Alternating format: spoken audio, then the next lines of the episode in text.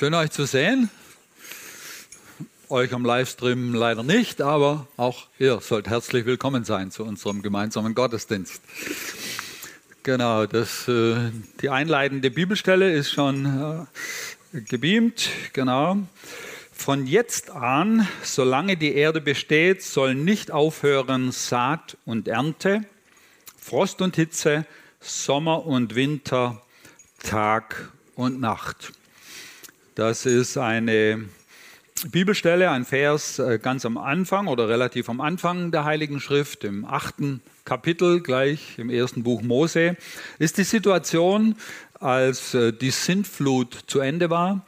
Noah mit seiner Familie, mit allem, was er dabei hatte, wieder auf trockenem Boden stand und dann mit großer Dankbarkeit Gott einen Altar baut und ihm seine Dankbarkeit durch Opfer zum Ausdruck bringt. Und dann gibt eben Gott diese Verheißung und sagt, Saat und Ernte, Frost und Hitze, Sommer und Winter, Tag und Nacht sollen nicht aufhören, solange diese Erde besteht. Und dann hat er so als wunderschönes Zeichen den Regenbogen in die Wolke gesetzt und hat gesagt, immer wieder, wenn du diesen Regenbogen siehst, dann erinnere dich an diese Zusage, die ich dir gegeben habe. Das ist die Situation von diesem Wort. Und heute liegt der Fokus auf Saat und Ernte. Das ist so das Generalthema des heutigen ähm, Gottesdienstes. Diese Verheißung von Saat und Ernte vor Tausenden von Jahren gegeben und Gott hat bis heute Wort gehalten. Genau. Und unser Part ist eher zu säen und vielleicht auch zu ernten. Vielleicht ernten auch andere nach uns. Das ist unser Part. Und dann gibt es das andere, was Gott tut. Da lesen wir von Frost, von Hitze, Sommer und Winter, Tag und Nacht. Und man könnte ergänzen Regen und Schnee und Sturm und Wind. Und ich weiß nicht, wie es dir heute Morgen gegangen ist, als du das Wetter gesehen hast und du vielleicht, ja, da ist schon wieder Regen. Und die Landwirte sagen, endlich Regen. Damit das Wunder geschehen kann, gibt Gott noch etwas dazu. Du darfst säen und vielleicht auch ernten oder mit ziemlicher Sicherheit auch ernten. Und Gott gibt das Seine, gibt ähm, all diese Dinge, die uns manchmal schmecken und manchmal auch nicht und die doch dazu dienen, dass Frucht entsteht. So der Regen heute, herzlich willkommen, wir brauchen dich dringend. Wir haben eine Kapuze und sind wasserdicht, wir kommen damit klar und freuen uns, dass auch Gott dieses Jahr das wahrmacht, dass Saat eine Ernte bewirkt. Das sind die Faktoren, die wir nur sehr beschränkt äh, beeinflussen können. Klar, wir können ein Gewächshaus bauen, wir können da ein bisschen tricksen, aber im großen Maßstab ist das das, was Gott schenken muss. Und äh, wir spüren jetzt, manchmal gehen wir unachtsam mit diesen Faktoren um. Das Klima verändert sich und wir merken, in manchen Bereichen wird es schon schwieriger. Und trotzdem gilt, Saat und Ernte werden nicht aufhören, sagt uns Gott, solange diese Erde besteht. Aber heute wollen wir uns mit unserem Part beschäftigen. Was säen wir? Und uns auf das konzentrieren, was in unserer Hand liegt. Was säen wir? Ich habe ein paar Bilder mitgebracht. Kresse, sehr dankbare Saat, man sät und so nach einer Woche später kann man schon ernten und kann das zusammen mit einem leckeren Salat genießen und sich daran freuen. Und ähm, das geht auch relativ zügig. Ähm, Radieschen und wie lecker sind die auf dem Festbarbrett mit ein bisschen Salz zu einem Butterbrot. Genau so, wenn du irgendwo ein Plätzchen hast und wenn es aus dem Fenster sims ist, vielleicht kannst du ein bisschen was säen und kannst dich an diesem geistlichen Prinzip erfreuen. Dann andere Sachen, die brauchen durchaus länger.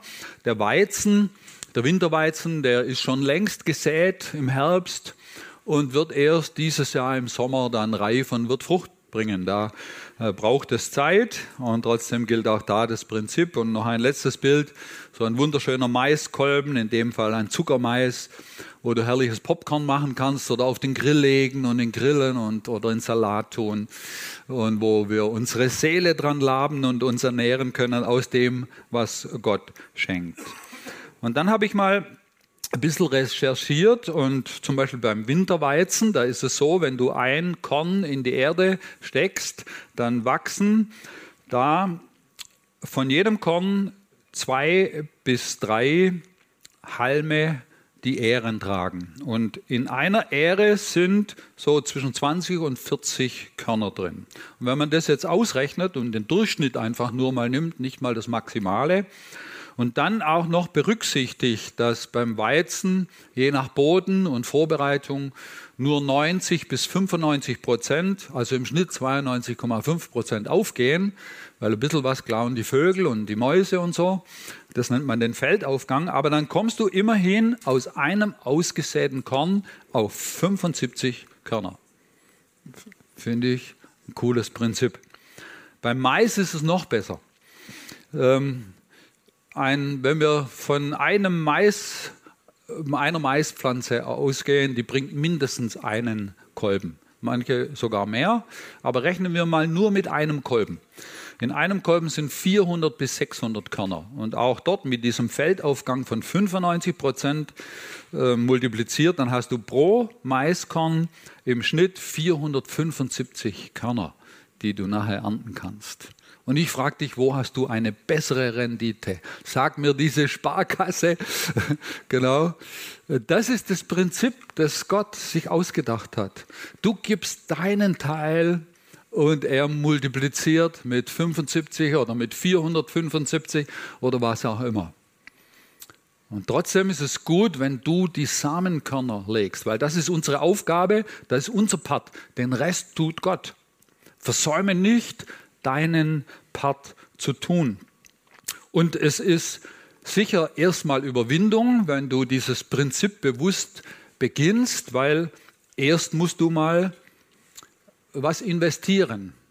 Der Weizenvorrat ist vielleicht schon am zur Neige gehen und du denkst, no, wird das noch reichen, bis der neue kommt oder muss ich mich einschränken, muss ich dann vielleicht auch sag mal ein paar Wochen äh, weniger essen? Du musst erstmal nehmen von dem, was dir lieb und wichtig ist und kostbar ist und musst es einfach, ich sag mal, wegwerfen. Gell? Du schmeißt es auf das Feld und du siehst eigentlich erstmal nichts. Ist erstmal eine Investition, bedeutet erstmal Verzicht, damit das geschehen kann. Und trotzdem wissen wir, jeder, der nicht sät, ist kurzsichtig und dumm. Auch wenn es Investition ist, er ist kurzsichtig und dumm, weil er verpasst diese wunderbare Multiplikation, die Gott uns gegeben hat. Und das ist das Thema von heute. Und ich möchte das noch mit einer weiteren Bibelstelle einfach jetzt mit uns anschauen. Die steht in Galater 6, Vers 7. Da lesen wir, Gott lässt keinen Spott mit sich treiben. Was der Mensch sät, das wird er auch ernten. Nun, der zweite Teil, der ist ja eigentlich äh, klar. Wenn wir Kresse säen, werden wir Kresse ernten und nicht Mais. Und umgekehrt, wenn wir Mais säen, dann kriegen wir Maispflanzen und keine Kresse. Leuchtet uns, denke ich, ein. Und äh, diese Bibelstelle sagt, etwa, das hat was mit unserem Leben zu tun. Also auch in unserem Leben säen wir was. Und dann gibt es sogar noch so eine Warnung oder diesen einladenden Satz. Gott lässt keinen Spott mit sich treiben. Ich lese mal die Verse gleich, die danach folgen, den Vers 8 und den Vers 9. Da lesen wir, wer auf den Boden seiner selbstsüchtigen Natur sät, wird als Frucht seiner Selbstzucht das Verderben ernten. Wer dagegen auf den Boden von Gottes Geist sät, wird als Frucht des Geistes das ewige Leben ernten. Lasst uns daher nicht müde werden, das zu tun, was gut und richtig ist. Gott lässt keinen Spott mit sich treiben, steht da. Und wenn wir uns so reindenken, dann ist es ja in der Tat so, wenn du den Winterweizen säst, dann passiert mal lange nichts. Und du denkst, na, ich kann ja mein Leben führen wie mir es recht ist, brauchen wir da um Gott eigentlich keine Gedanken machen. Und in der Tat folgt sehr oft keine Reaktion. Also Gott haut uns ja nicht sofort auf die Finger, äh, wenn wir unsere Entscheidungen treffen. Und das Weizenkorn siehst du das Ergebnis auch nicht. Und trotzdem dieser Hinweis, Gott lässt dann doch keinen Spott mit sich treiben. Es gibt ihn trotzdem, auch wenn er nicht sofort und immer seinen Kommentar zu deinem Denken und zu deinem Handeln gibt. Ich möchte es mal einfach mit den Naturgesetzen ähm, vergleichen die spüre ich jetzt so auch relativ wenig. Ja, okay, also die Arme, die gehen nach unten, so ein bisschen Schwerkraft. Aber es ist mir nicht bewusst in meinem täglichen Leben, dass ich Naturgesetzen unterworfen bin. Wenn ich aber mit meinem Auto mit 180 in die Kurve fahre und die Kurve zu eng ist, dann auf einmal plötzlich werden die Naturgesetze erlebbar. Dann spüre ich, dass es eine Fliehkraft gibt. Äh, und dass die Reibung äh, zu gering ist am Boden und ich aus der Kurve getragen werde. Und wenn es danach eine Böschung runtergeht, dann spüre ich sogar, dass die Schwerkraft mich beschleunigt.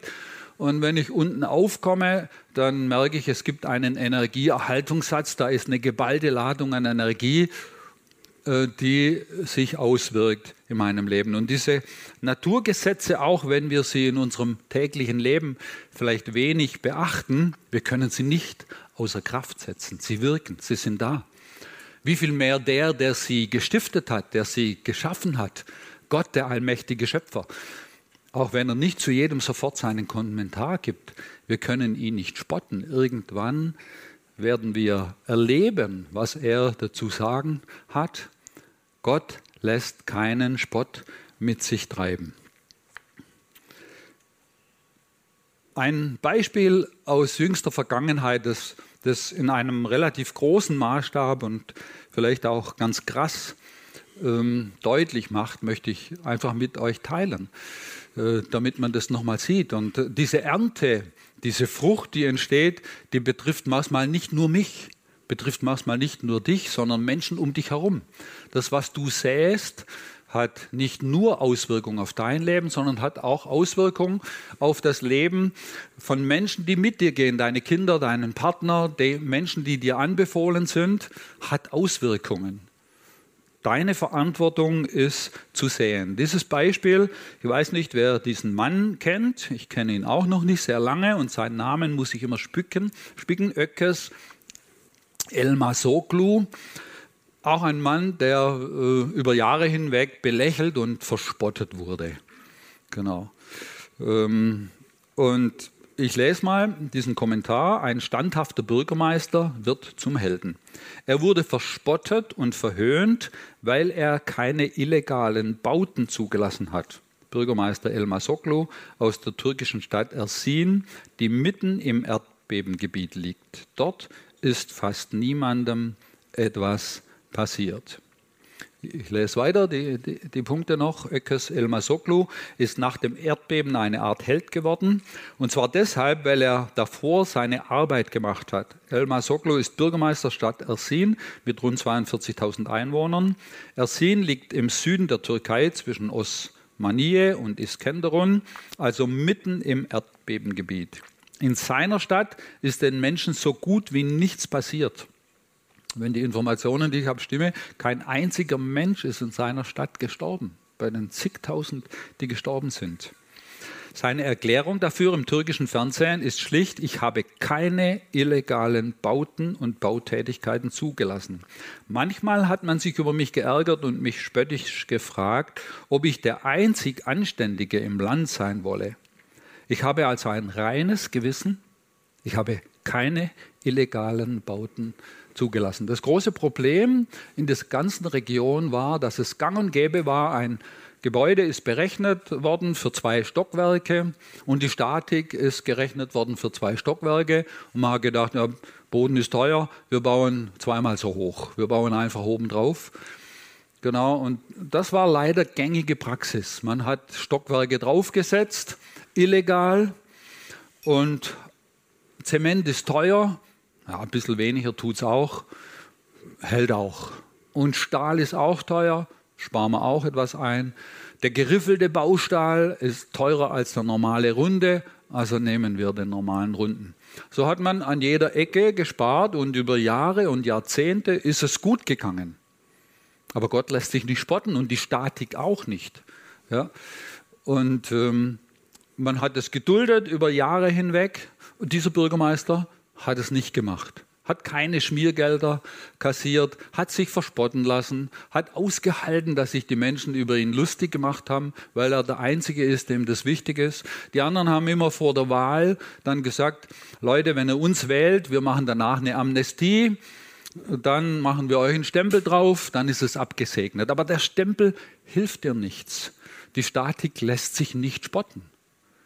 Und das Ergebnis haben wir im Fernsehen gesehen. Ein Mensch, der standhaft geblieben ist, der nicht in selbstsüchtiger Natur gehandelt hat, der nicht auf seinen eigenen Vorteil gebaut hat, sondern aufrichtig geblieben ist. Saat und Ernte stehen in einem Zusammenhang und das macht diese Bibelstelle auch an diesem Beispiel krass deutlich und eben auch, dass es manchmal nicht nur die betrifft, sondern die, die Gott dir anbefohlen hat, wo du eine Verantwortung trägst durch deinen Beruf, durch deinen Familienstand, durch deine Lebenssituation. Gott lässt keinen Spott mit sich treiben. Was der Mensch sät, das wird er auch ernten. Wer auf den Boden seiner selbstsüchtigen Natur sät, wird als Frucht seiner Selbstsucht das Verderben ernten. Wer dagegen auf den Boden von Gottes Geist sät, wird als Frucht des Geistes das ewige Leben ernten. Lasst uns daher nicht müde werden, das zu tun, was gut und richtig ist. Drei Fragen, eigentlich sind es nur zwei, stehen im Raum, wenn wir diese Bibelstelle anschauen. Erste Frage ist, säen wir überhaupt? Wenn ja, was säen wir? Oder anders ausgedrückt, in was investieren wir? In welchen Boden investieren wir? So wie das der Vers 8 ausgedrückt hat. Ich will zum ersten auf den Punkt eingehen, säst du überhaupt? Gestaltest du dein Leben bewusst oder lebst du in den Tag? Äh, ist dir ein Anliegen, wo du morgen oder übermorgen oder gar in der Ewigkeit ist oder plätschert dein Leben einfach vor sich hin? Nicht säen geht nicht. Wenn du nicht säst, sät ein anderer. Wenn du das Steuer deines Lebens nicht bewusst in die Hand nimmst, nimmt es ein anderer in die Hand. In meinem Studium, habe Landespflege studiert, habe ich gelernt, ökologische Nischen werden besetzt. Es gibt es nicht, dass du ein Stück Ackerland hast und es bleibt über Monate und Jahre hin ein wunderschönes Stück Ackerland. Es wird etwas wachsen, auch wenn du nichts säst. Auch wenn du in deinem Leben nichts säst und nicht bewusst damit umgehst, es wird etwas wachsen. Andere haben Interesse, hineinzusäen in dein Leben und ihre Frucht wachsen zu lassen. Schmerzlich habe ich das erlebt. Ich habe von meinem Vater ein paar Grundstücke äh, geerbt, alle am Hang mit alten Obstbäumen, eigentlich keinen Ertrag, aber man muss sie pflegen. So, und dann habe ich gedacht, na, jedes Jahr mähen brauche ich nicht, lasse ich mal zwei, drei Jahre ausfallen und dann bin ich wieder hin.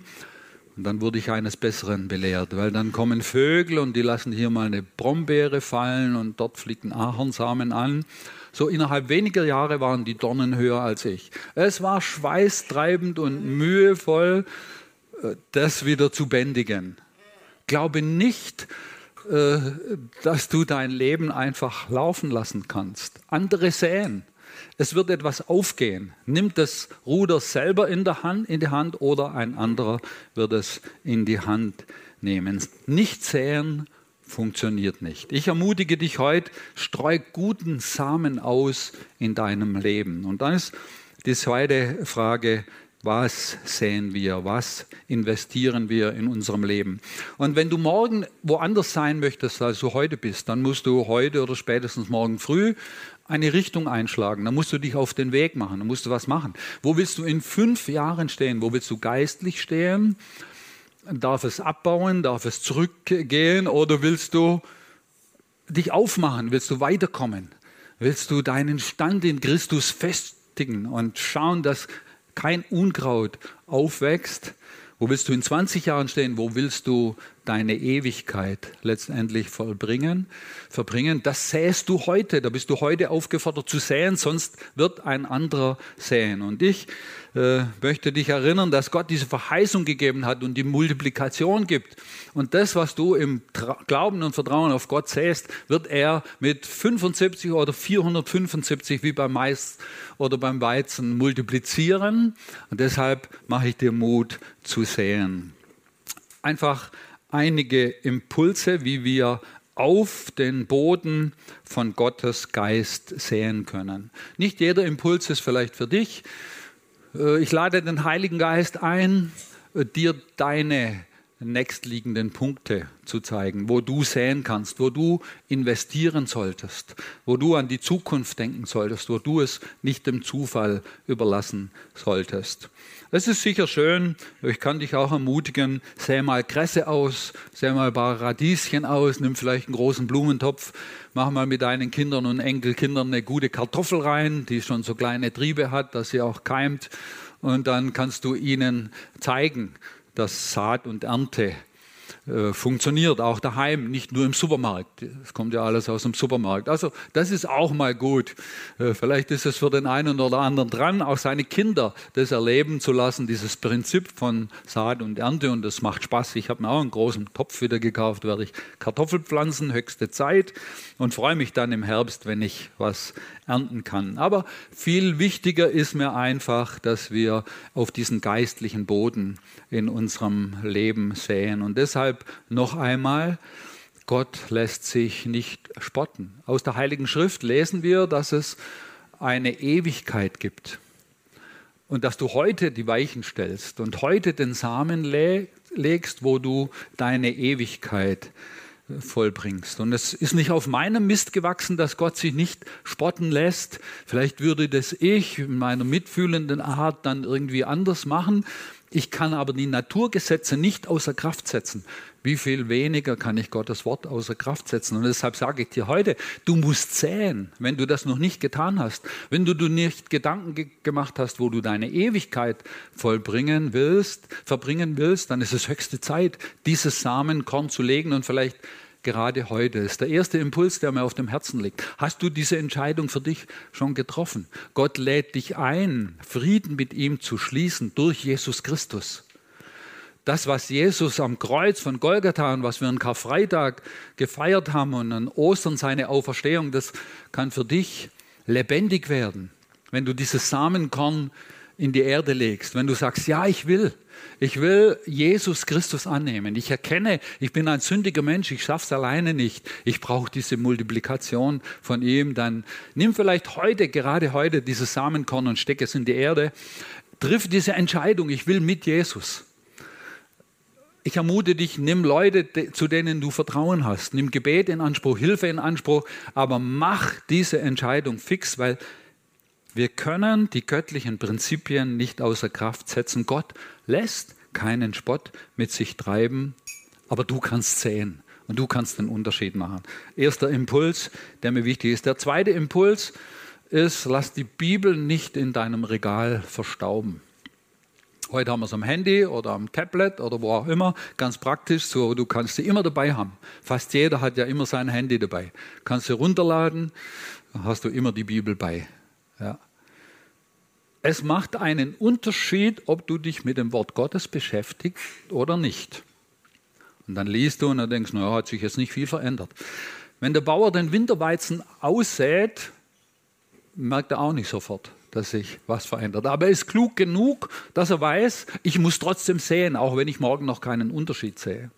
Und deshalb gebe ich dir als zweiten Impuls mit, wie ist es mit deiner Beschäftigung mit dem Wort Gottes? Eine ganz grundlegende Sache, wo du säst oder wo du nicht säst. Wo du auf guten Boden säst oder wo du zulässt, dass andere in deinem Leben auf den anderen Boden säen. So vielleicht trifft dieser Impuls heute für dich zu. Nimm das Wort Gottes in die Hand und glaube dieser Verheißung, die er mit dem Regenbogen untermauert hat, dass auf eine Saat eine Ernte folgen wird. Wenn du dich mit dem Wort Gottes beschäftigst, regelmäßig, wirst du Ernte haben in deinem Leben.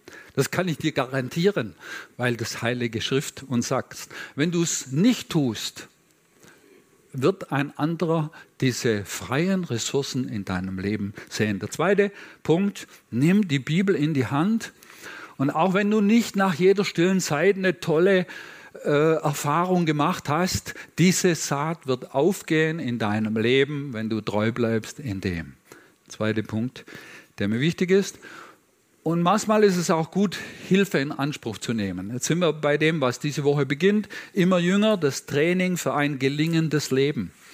Es ist gut, das mal mit anderen gemeinsam zu machen. Gerade wenn du noch nie so richtig intensiv dich damit auseinandergesetzt hast mit der Heiligen Schrift. Da kriegst du mal oben und unten und vorne und hinten so ein bisschen klar gemacht. Umso leichter fällt es nachher, äh, selber in der Bibel weiter zu studieren, damit dieser wunderbare Schatz, den Gott gegeben hat, nicht nutzlos daliegt, sondern Frucht bringt in deinem Leben, lebendig wird, Substanz gewinnt, Frucht bringt, die du ernten kannst. Ich lade nochmal ganz herzlich ein.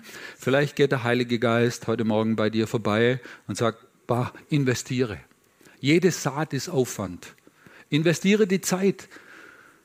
Klar ist es schwierig, den Donnerstagabend sich frei zu nehmen. Aber ich ermutige dich, nicht zu säen ist Blödsinn, ist Dummheit, ist Vergeutung. Investiere in dein Leben, vielleicht äh, durch dieses Training immer jünger. Ich lade dich ganz herzlich ein und bitte den Heiligen Geist einfach ähm, zu wirken und zu sagen, ob es für dich dran ist. Komm zum nächsten Impuls. Gibt es ein schönes Bibelwort? Prediger 11, da steht, lass dein Brot über das Wasser fahren, denn du wirst es finden nach langer Zeit. Teile aus unter sieben und unter acht, denn du weißt nicht, was für Unglück auf Erden kommen wird. Lass dein Brot über Wasser fahren. In anderen Bibelstellen oder Übersetzungen steht, wirf dein Brot aufs Wasser, es wird aber irgendwann zu dir zurückkommen bedeutet, übersetzt, investiere in Dinge, von denen du scheinbar nichts hast. Opfere Zeit, opfere Geld, opfere Ressourcen, Gedanken, deine Kraft in Dinge, die nicht primär dir dienen. Und heute haben wir einige vorgeführt bekommen. Finde ich cool, wie das heute zusammenpasst. Compassion, da gibt es Leute, die gerade Briefe schreiben an Patenkinder. Oder den Muskatlohn, den die Judith läuft. Genau. Äh, Julia, Entschuldigung. Julia, genau. Ähm, investiere, Schweiß, genau. Aber der Erlös soll äh, Menschen zugutekommen. Du kannst mit 30 Euro im Monat, und wie schnell sind die mal ausgegeben für das Falsche, mit 30 Euro im Monat kannst du die Welt eines Kindes total verändern. Schon mal vor, man sagt immer so leicht, man kann nichts machen. Du kannst die Welt verändern, total für ein Kind mit 30 Euro im Monat. Vielleicht ist das der Impuls. Wirf dein Brot aufs Wasser. Investiere in Dinge, die gut sind, aber die nicht dein Eigennutz sind. Ja? Irgendwann wirst du Segen erben, steht in der Heiligen Schrift. Ähm, mir ist es noch in lebendiger Erinnerung, was der Ingold Elsel in diesem Seminar hier äh, gesagt hat über Prophetie. Hat er ja ganz einfach gesagt, und so steht es auch in der Heiligen Schrift, wie sollen wir Prophetie prüfen, ob sie echt ist oder schlecht.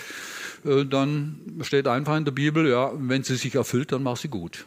Genau. So, so prüft man Prophetie. Genau. Äh, und dann hat er aber, äh, weil er das auch sehr ernst nimmt, ja, uns teilhaben lassen, dass er und einige andere geistliche Leiter sich richtig Mühe gemacht haben, verschiedene Prophetien zu sammeln und anzuschauen und zu schauen, wo wird denn was bestätigt. Und hat uns ein paar Beispiele gezeigt und wo krass bestätigt wurde, was dann vor Jahrzehnten äh, ausgesprochen wurde. Und eins ist mir hängen geblieben, ähm, auch aus einer Linie, wo sich sehr viel schon bestätigt hat und wo dann stand eigentlich in meinen Worten, die Fluchtrichtung wird sich umdrehen. Irgendwann wird sich die Fluchtrichtung umdrehen. Heute erleben wir, die Südhalbkugel Kugel kommt zu uns und wir ärgern uns. Gell? Im Moment sind es viele auch von der Ukraine, die zu uns kommen, aber Hauptfluchtrichtung ist von Süden nach Norden.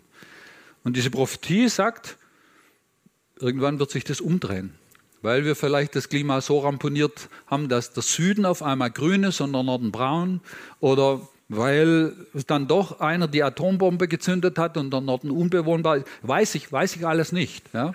Aber ich will diese Prophezie auch nicht ungehört lassen. es könnte sein, die Fluchtrichtung dreht sich mal um.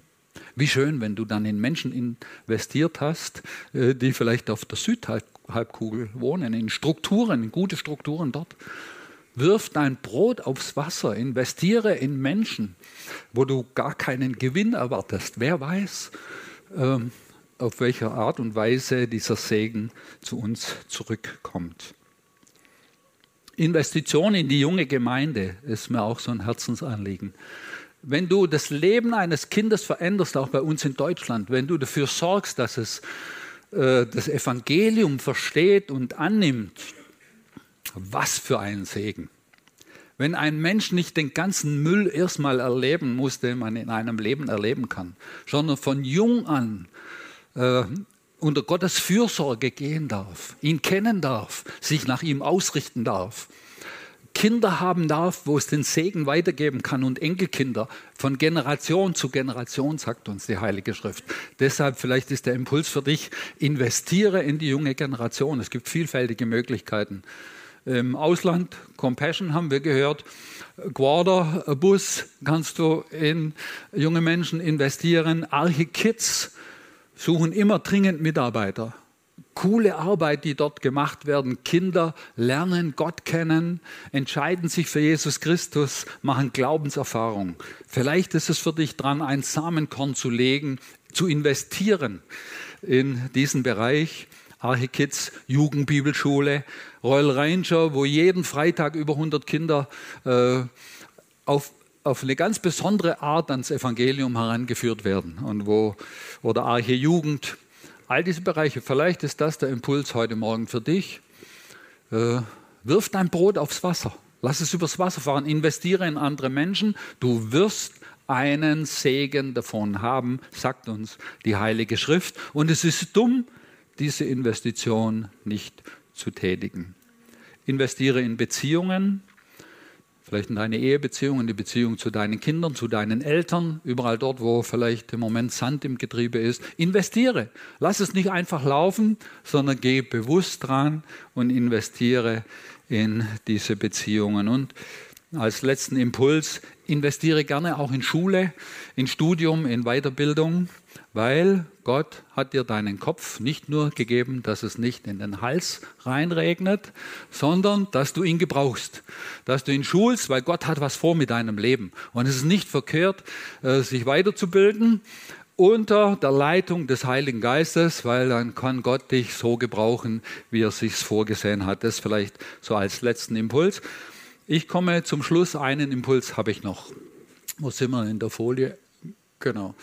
Das ist die letzte Folie. Was säen wir? Gott lässt keinen Spott mit sich treiben. Was der Mensch sät, das wird er auch ernten. Du wirst ernten, wenn du säst. Du wirst auch ernten, wenn du nicht säst und das Feld einem anderen überlässt. Und ich mache Mut, nimm das Ruder deines Lebens in die Hand und triff die richtigen Entscheidungen aber ich möchte auch sagen, kümmere dich um deinen eigenen Acker. Wir sind sehr schnell, wenn wir bei jemand anders sehen, boah, der ist ja krank geworden oder der hat so schreckliches Unheil erlebt. Ah, das ist sicher, weil er gesät hat. Das ist jetzt die Ernte. Davor möchte ich dich einfach warnen. Das liegt uns vielleicht mal schnell auf der Zunge. Ich möchte dir heute mitgeben, kümmere du dich um deinen eigenen Acker. Und wenn du dazu Näheres lesen willst, dann empfehle ich dir, lese mal das Buch Hiob. Buch Hiob ist kein einfaches Buch. Es ist schwierig zu lesen. Es sind teilweise lange Monologe. Der Hiob, den hat auch Unglück ereilt. Und die Freunde haben dann gesagt, ja, das ist die Ernte deiner Saat. Genau. Und man muss Hiob ganz durchlesen, um Hiob zu verstehen. Ganz am Ende sagt dann Gott seine Meinung dazu.